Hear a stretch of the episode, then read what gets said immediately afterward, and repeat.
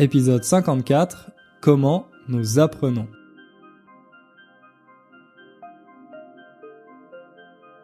Salut à tous, c'est Hugo et je suis très content de vous retrouver pour un nouvel épisode. Si c'est la première fois que vous m'écoutez, sachez que je fais ce podcast pour aider les gens à apprendre le français et en particulier les gens qui ont un niveau intermédiaire. Moi, je suis professeur de français depuis quelques années et ce que j'ai remarqué, c'est que quand on a un niveau intermédiaire, ça peut être assez compliqué de trouver des ressources intéressantes, que ce soit des choses à écouter, à lire ou à regarder.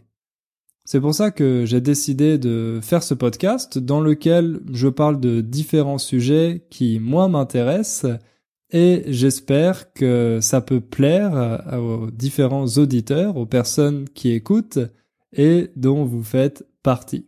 Et vous ne le savez peut-être pas, mais depuis un peu plus de 4 ans maintenant, j'habite à Varsovie, en Pologne. Malheureusement, depuis deux semaines, il fait assez froid. On a l'impression que l'hiver est arrivé, même si officiellement ça n'est pas le cas. Les températures ont vraiment beaucoup baissé et les journées se sont raccourcies. Les journées sont devenues plus courtes en général, il fait nuit vers 4 euh, ou 5 heures. Entre 4 et 5 heures, il commence déjà à faire nuit. Donc voilà, les journées sont plus courtes, euh, c'est un peu déprimant parfois, mais heureusement, on a encore euh, quelques journées ensoleillées, donc ça permet de garder le moral et garder un peu d'énergie. Et puis, dans un mois maintenant, je vais rentrer en France pour les fêtes de Noël, donc ça va être une bonne occasion de recharger les batteries, comme on dit en France, c'est-à-dire de refaire le plein d'énergie, de récupérer un peu d'énergie.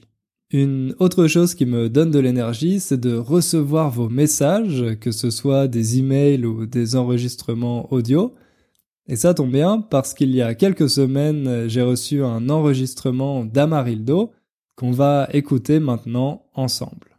Bonjour Hugo, je m'appelle Amarildo, j'habite au sud du Brésil. J'ai connu vos podcasts à travers de une amie anglaise. Elle est votre élève. J'ai écouté tous les podcasts que vous avez faits. Je comprends tout ce que vous dites parce que votre français est très clair. Euh, il y a un podcast dont vous, vous avez parlé euh, que vous êtes vegan. Je ne suis pas vegan, mais je ne mange pas du bœuf, du porc. Mais malheureusement, je, je mange du poisson, du fromage, je bois du lait, etc. En tout cas, je trouve très intéressante votre manière de penser sur ces sujets. Vous avez dit dans l'autre podcast que vous êtes en train de préparer euh, un nouveau projet. Ce projet m'intéresse beaucoup. Euh, quand il aura disponible, j'aimerais participer. Merci beaucoup pour vos podcasts avec eux euh, je peux améliorer mon français. Au revoir, Hugo. Merci à Marildo pour ton message, ça m'a fait très plaisir. Et merci aussi à Gabi, mon élève anglaise, qui t'a fait découvrir le podcast. J'ai l'impression qu'on a pas mal de Brésiliens qui nous écoutent en ce moment parce que la dernière fois, dans le dernier épisode, j'avais déjà diffusé un message d'une Brésilienne, de Fabiana. Donc voilà, J'en profite pour passer le bonjour à tous mes amis brésiliens. Salut à vous et merci d'écouter le podcast. Ce qui m'a fait plaisir, Amarildo, dans ton message, c'est que tu m'as reparlé de cet épisode que j'avais fait sur le véganisme, l'épisode dans lequel j'expliquais, eh bien, pourquoi je suis devenu vegan. Ça me fait vraiment plaisir de voir que ça t'a fait réfléchir à tout ça, même si toi tu consommes des œufs, des produits laitiers, etc. Je sais que chacun prend ses propres décisions. L'important, c'est de parfois se remettre en cause, de questionner un peu nos habitudes, et c'est simplement ça que j'ai essayé de faire avec euh, cet épisode. D'ailleurs, c'est un des épisodes du podcast pour lequel j'ai reçu le plus de messages. Donc je vois que c'est un sujet qui semble vous intéresser et peut-être que j'en reparlerai sous un angle un peu différent dans un épisode futur.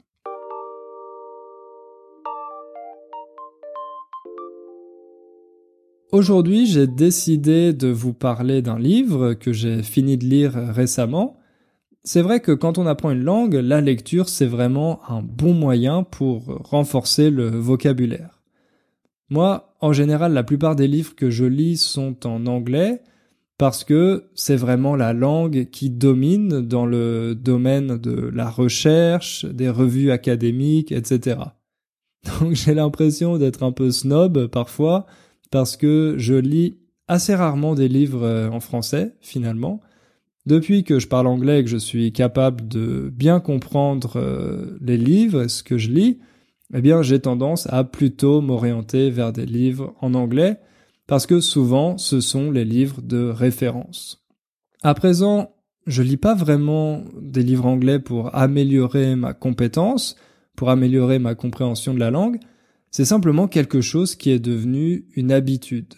Pour moi, c'est plus ou moins la même chose, en fait, de lire un livre en français ou en anglais, peu importe.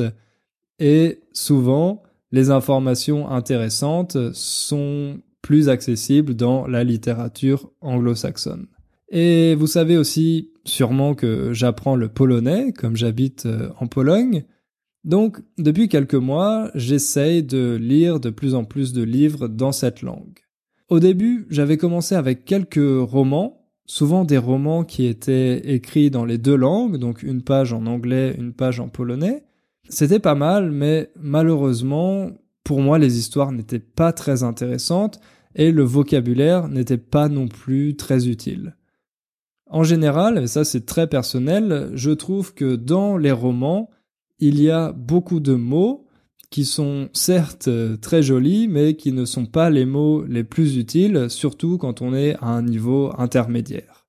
À mon avis, quand on est au niveau intermédiaire, c'est plus utile de lire des livres qui ne sont pas des romans, qui ne sont pas de la fiction. Par exemple, des essais ou des biographies. Parce que dans ce type de livre, vous allez avoir des mots de vocabulaire de la vie quotidienne des choses que vous allez vraiment pouvoir utiliser dans vos conversations. Alors que dans les romans, dans les histoires, la fiction, très souvent il y a beaucoup de mots descriptifs euh, qui ne sont pas utilisés dans la langue quotidienne, dans la langue de tous les jours.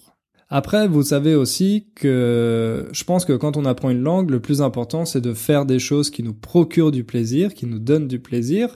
Donc, si vous avez plus de plaisir en lisant des romans, et bien continuez de lire des romans, mais à mon avis, au niveau intermédiaire, c'est plus utile de se concentrer sur des autobiographies, des essais, bref, sur des œuvres qui ne sont pas de la fiction. Ah oui, d'ailleurs, vous pouvez aussi chercher des livres sur le développement personnel, parce que là aussi, vous allez trouver beaucoup de mots très utiles, beaucoup de vocabulaire et d'expressions de la vie quotidienne. Voilà, je referme cette petite parenthèse sur la lecture et on va passer à notre sujet du jour, au sujet de cet épisode, le livre How We Learn qui a été écrit par le journaliste Benedict Carey, publié en 2014. Donc l'auteur, Benedict Carey, c'est un journaliste qui travaille au New York Times depuis de nombreuses années et qui couvre plutôt les sujets médicaux et scientifiques. D'ailleurs, je trouve que, en général, les Américains sont excellents pour vulgariser les sujets compliqués. Autrement dit, pour prendre des sujets assez techniques, assez compliqués, qui normalement sont plutôt réservés à un public d'experts, et les rendre accessibles au plus grand nombre. Pour, on pourrait dire, démocratiser ces connaissances qui sont très pointues. Justement, c'est exactement ce que fait Benedict euh, Carey dans son livre. En fait, ce livre, Comment nous apprenons, How We Learn, c'est une synthèse des dernières recherches en psychologie, en psychologie sociale et en neurosciences qui se concentrent sur la façon dont notre cerveau absorbe et mémorise de nouvelles informations. Autrement dit, sur les différentes techniques qu'on peut utiliser pour apprendre quelque chose. Dans ce livre, on peut dire que l'auteur a deux objectifs principaux.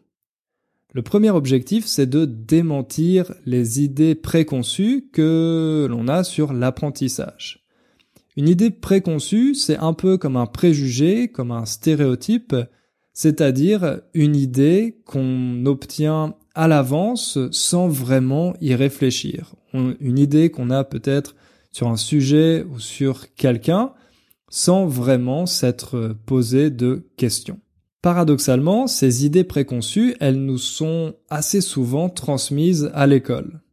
Je dis que c'est paradoxal parce que normalement, à l'école, on devrait apprendre à apprendre plus efficacement, justement, mais le problème, c'est qu'il y a tout un tas de préjugés, de croyances euh, qui existent depuis très longtemps dans le milieu scolaire qui font qu'on a la mauvaise approche quand on essaye d'apprendre quelque chose de nouveau. Et l'objectif, justement, de Benedict Carey, c'est de montrer, grâce aux dernières euh, recherches, pourquoi ces idées préconçues sur l'apprentissage sont fausses. Et ce qui est intéressant, c'est que les découvertes scientifiques récentes sur le fonctionnement du cerveau, donc par exemple les découvertes faites dans le domaine des neurosciences, eh bien, elles sont souvent contre-intuitives. Elles vont contre l'intuition qu'on a sur le sujet de l'apprentissage. Et le plus difficile, c'est d'accepter qu'elles fonctionnent, d'accepter que ces découvertes scientifiques sont pertinentes et que si on veut apprendre plus efficacement, il faut complètement changer notre attitude vis-à-vis de l'apprentissage. Le deuxième objectif du livre, c'est d'apprendre plus efficacement sans nécessairement faire plus d'efforts.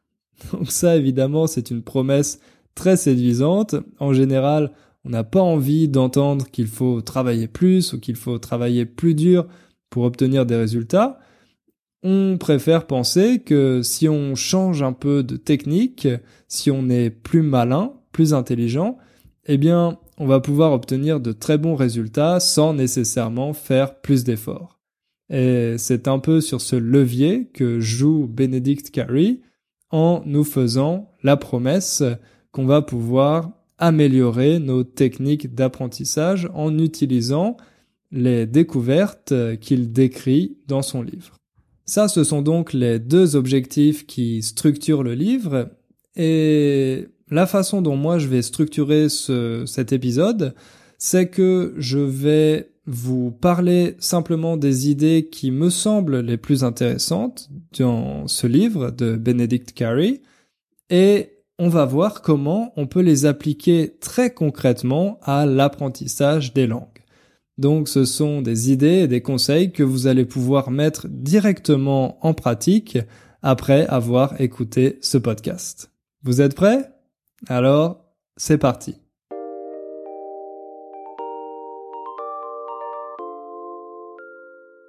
Un des points essentiels qui est abordé au début du livre, c'est l'oubli. L'oubli, c'est l'ennemi numéro un de tous les élèves quand ils se préparent pour un examen, la chose dont ils ont le plus peur, c'est de tout oublier le jour J, le jour de l'examen.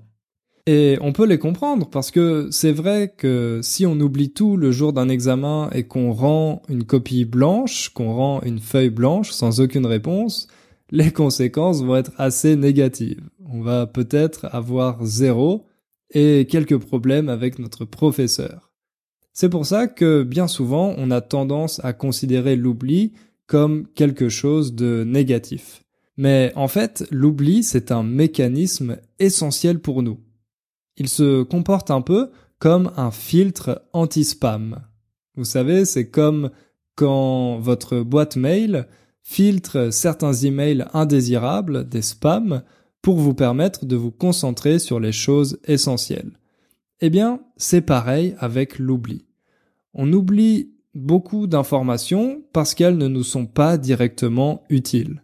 Par exemple, quand on change le mot de passe de notre boîte mail, notre cerveau filtre l'ancienne information, l'ancien mot de passe, pour le remplacer par le nouveau.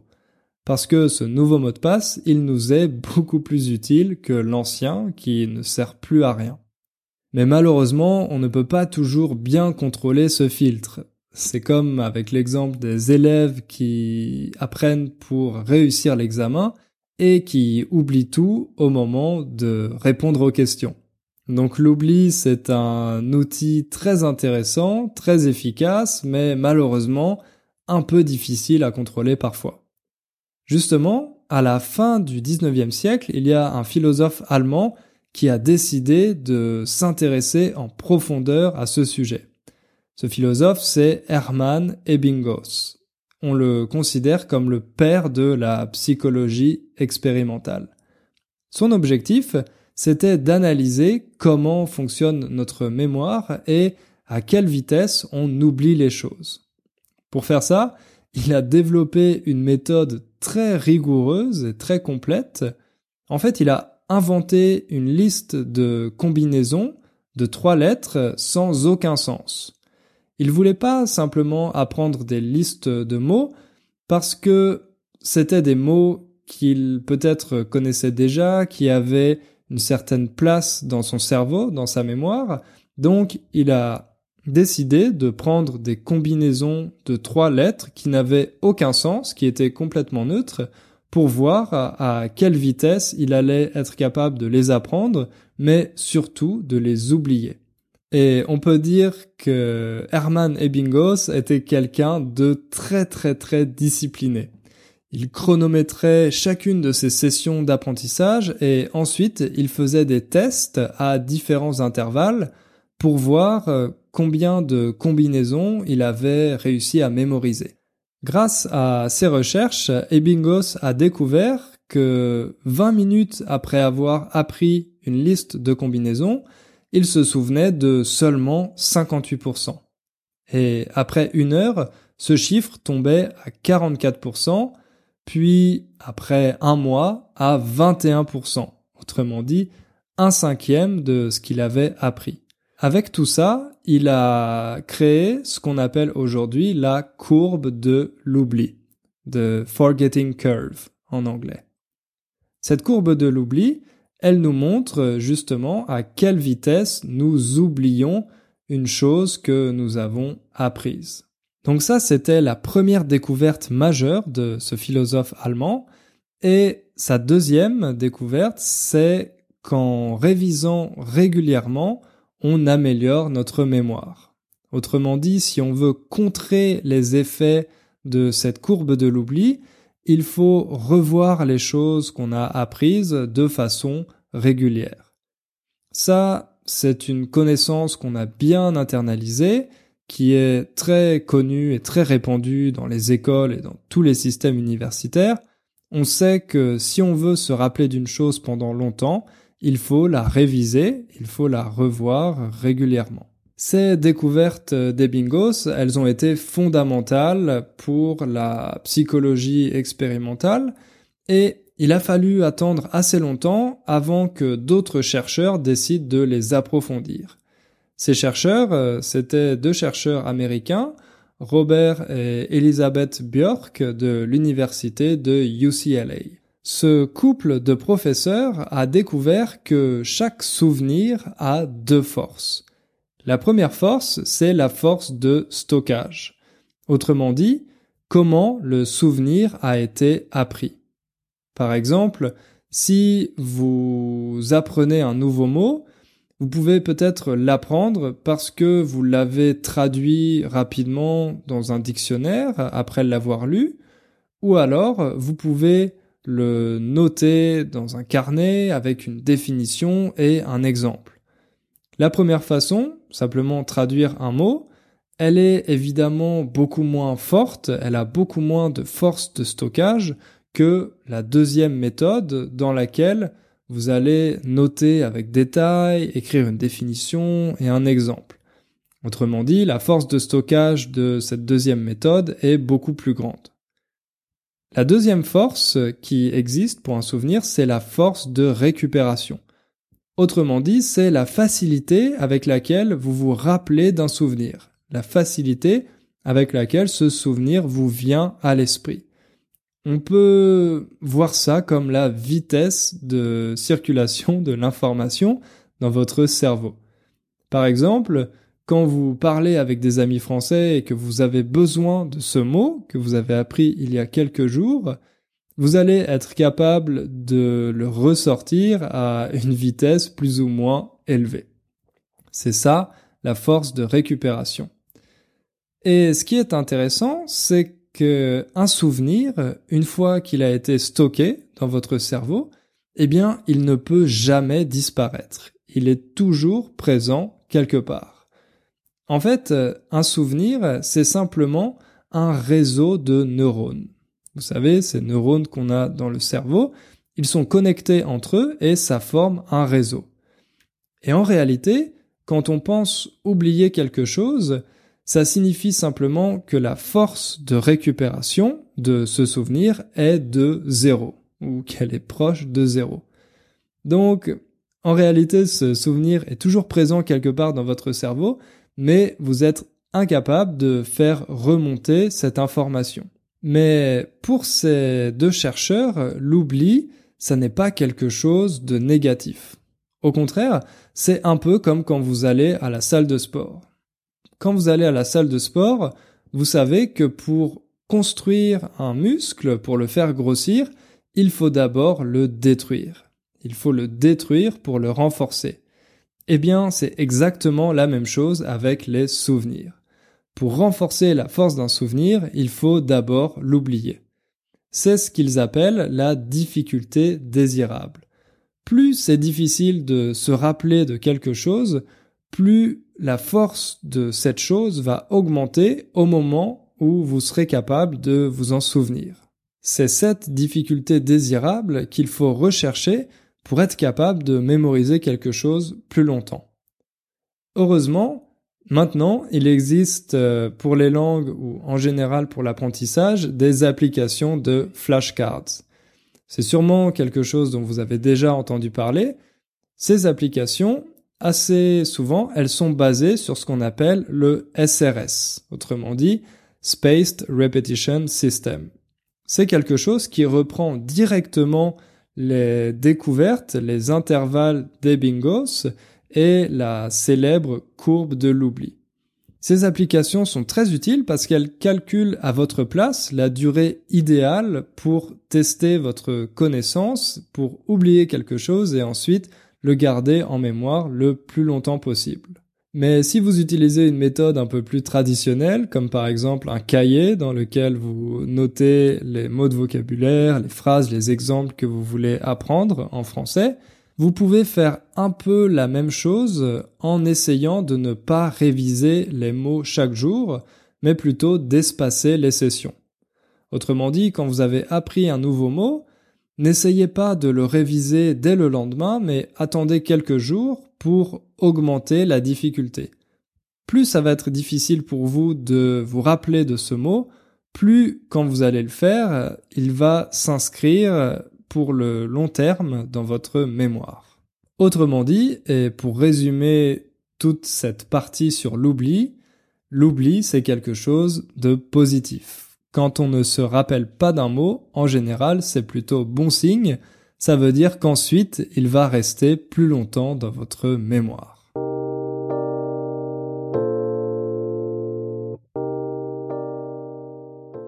Un deuxième domaine relativement important, c'est l'environnement. L'environnement dans lequel on apprend. La croyance populaire, l'idée préconçue qu'on a, c'est que pour apprendre, on a besoin d'un environnement silencieux et surtout d'un environnement qui soit toujours le même. Vous savez, on pense qu'il faut aller par exemple à la bibliothèque et mettre un casque pour ne pas entendre les autres et de rester concentré pendant des heures sur son cahier, sur ses notes, si on veut apprendre quelque chose. En réalité, là encore, les expériences récentes en psychologie ont montré que cette croyance, cette idée préconçue est complètement fausse. Ils ont fait plusieurs expériences en changeant les environnements des étudiants, avec par exemple des étudiants qui devaient apprendre quelque chose en ayant une musique de fond, c'est-à-dire en entendant une musique dans la salle, et les chercheurs se sont aperçus que quand les étudiants faisaient un test avec la même musique de fond, ils obtenaient de meilleurs résultats que l'autre groupe d'étudiants qui avaient appris dans une salle silencieuse. Ça, c'est encore une fois assez contre-intuitif euh, parce que souvent on pense que pour se concentrer on a besoin de silence et qu'au contraire la musique va être une source de déconcentration. Alors là, vous vous demandez sûrement comment la musique a fait dans cette expérience pour améliorer les résultats des étudiants. En réalité, quand on forme un souvenir dans notre cerveau, je vous ai dit qu'on forme un réseau de neurones, des neurones qui sont connectés. Et plus on a d'éléments qui sont associés à ce souvenir, plus le réseau va être important dans notre cerveau. Autrement dit, plus c'est un souvenir qui va être euh, très présent et qu'on va pouvoir faire remonter assez rapidement. Ça va donc augmenter les deux forces, la force de stockage et la force de récupération. Ici, dans le cas des étudiants, ils ont associé la musique aux choses qu'ils apprenaient, et ensuite, en entendant cette musique, c'était plus facile pour eux de faire remonter ce souvenir. Autrement dit, si vous apprenez dans différents environnements, vous allez renforcer la force du souvenir, vous allez créer plus de connexions, parce que vous allez associer différents signaux, différents éléments de ces environnements à votre souvenir. Ça, c'est génial avec les langues parce que c'est quelque chose qui est très facile à faire. Souvent, le problème quand on apprend une langue à l'école, c'est qu'on utilise cette langue seulement à l'école, seulement dans la salle de classe. Donc, dans un environnement qui est très limité et qui n'est pas vraiment représentatif des conditions réelles. C'est pour ça qu'il faut utiliser la langue dans justement des vraies conditions, dans la vie réelle en parlant avec différentes personnes, ça peut être sur Internet ou dans des groupes de rencontres dans votre ville, par exemple, en lisant, en écoutant, etc. Plus vous allez multiplier les environnements dans lesquels vous utilisez le français, plus vous allez avoir d'associations dans votre cerveau avec la langue, et ça va devenir beaucoup plus facile pour vous de l'utiliser. Mais ce qui est aussi intéressant, c'est que ça ne concerne pas seulement l'environnement, mais aussi notre manière d'apprendre. Quand on apprend quelque chose de nouveau, si on le fait simplement en lisant une information, eh bien ça va être beaucoup moins efficace que si vous lisez cette information, puis vous l'écoutez, puis vous l'utilisez pour euh, faire des exercices par exemple. Plus vous allez manipuler cette information et l'utiliser de différentes façons, plus vous allez vous l'approprier et ça va être facile pour vous de la mémoriser. On peut imaginer ça très facilement avec les mathématiques. Si vous apprenez une théorie mathématique simplement en, la lisant, ça va être beaucoup moins efficace que si vous faites des exercices avec elle et si vous essayez de l'expliquer à quelqu'un, par exemple. Si vous faites ça, si vous utilisez ces différentes méthodes, ça va être beaucoup plus efficace que de passer une ou deux heures à simplement relire cette théorie. C'est pour ça que quand on apprend quelque chose, il faut vraiment essayer de s'approprier le contenu. Par exemple, si vous avez pris des notes, il ne faut pas seulement relire ces notes, mais essayer de les réorganiser, peut-être de les lire à quelqu'un, de les expliquer à quelqu'un, car si vous faites ça, vous allez apprendre de manière beaucoup plus efficace. Une autre très bonne méthode pour finir, c'est de se tester. C'est vrai que quand on est étudiant ou quand on est à l'école, les tests, les examens, ce sont les choses qu'on déteste le plus, mais en réalité, les tests sont très efficaces pour mémoriser quelque chose. C'est pour ça que quand on apprend, ça peut être vraiment utile de s'auto-tester. ne pas attendre le test le jour de l'examen, mais de se poser soi-même des questions ou même de faire des exercices pour voir les choses qu'on a comprises. D'ailleurs, les chercheurs ont établi un ratio pour savoir comment utiliser son temps, quel temps il faut consacrer à l'apprentissage et quel temps il faut consacrer au test. Et vous allez peut-être être surpris parce que les chercheurs disent qu'il faut consacrer seulement 30% de notre temps à apprendre et 70% à tester. Ça peut être euh, des tests sous différentes formes, par exemple réciter les choses qu'on a apprises, se poser des questions, faire des exercices, etc. Donc 30% du temps à l'apprentissage et 70% du temps au test, à la récitation. Ce ratio, vous pouvez l'utiliser également avec les langues. Si vous avez une heure par jour à consacrer à la langue, ne passez pas une heure à lire des listes de vocabulaire. Passez seulement 30% de cette heure, autrement dit environ 20 minutes, à revoir votre vocabulaire, à revoir les choses que vous avez apprises, et ensuite passer le reste de cette heure à discuter avec quelqu'un, à utiliser le vocabulaire peut-être euh, dans de nouvelles phrases, en écrivant un texte, etc., etc. Si vous faites ça, vous allez être beaucoup plus actif et justement, ça va vous permettre de mieux mémoriser les choses que vous avez apprises.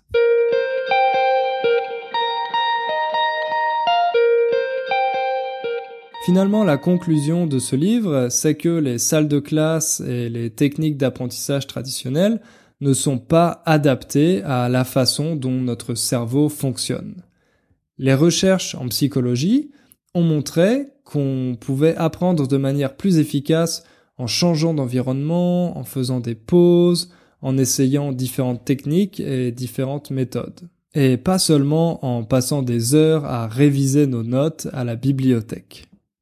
À mon avis, c'est une bonne idée de toujours remettre en question les techniques qu'on utilise, remettre en question nos habitudes et tester différentes choses pour voir euh, ce qui peut fonctionner pour nous.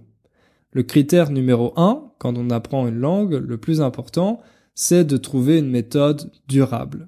Quelque chose que vous allez être capable de faire, même les jours où vous n'êtes pas trop motivé, les jours où vous n'avez pas envie de faire de français. Parce que ce sont ces méthodes durables qui vont vraiment devenir des habitudes et qui vont vous permettre de garder un contact avec la langue. Voilà, j'espère que cet épisode vous a plu et qu'il vous a peut-être fait découvrir quelques techniques que vous allez pouvoir implémenter dans votre apprentissage du français.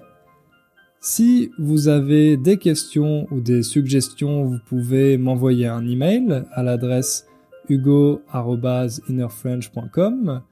Et si vous voulez me soutenir, si vous voulez m'aider, je vous invite comme d'habitude à laisser une évaluation sur iTunes ou sur l'application de podcast que vous utilisez. C'est tout pour aujourd'hui, on se retrouve dans deux semaines pour un nouvel épisode et en attendant, n'oubliez pas de faire un peu de français chaque jour. À bientôt, salut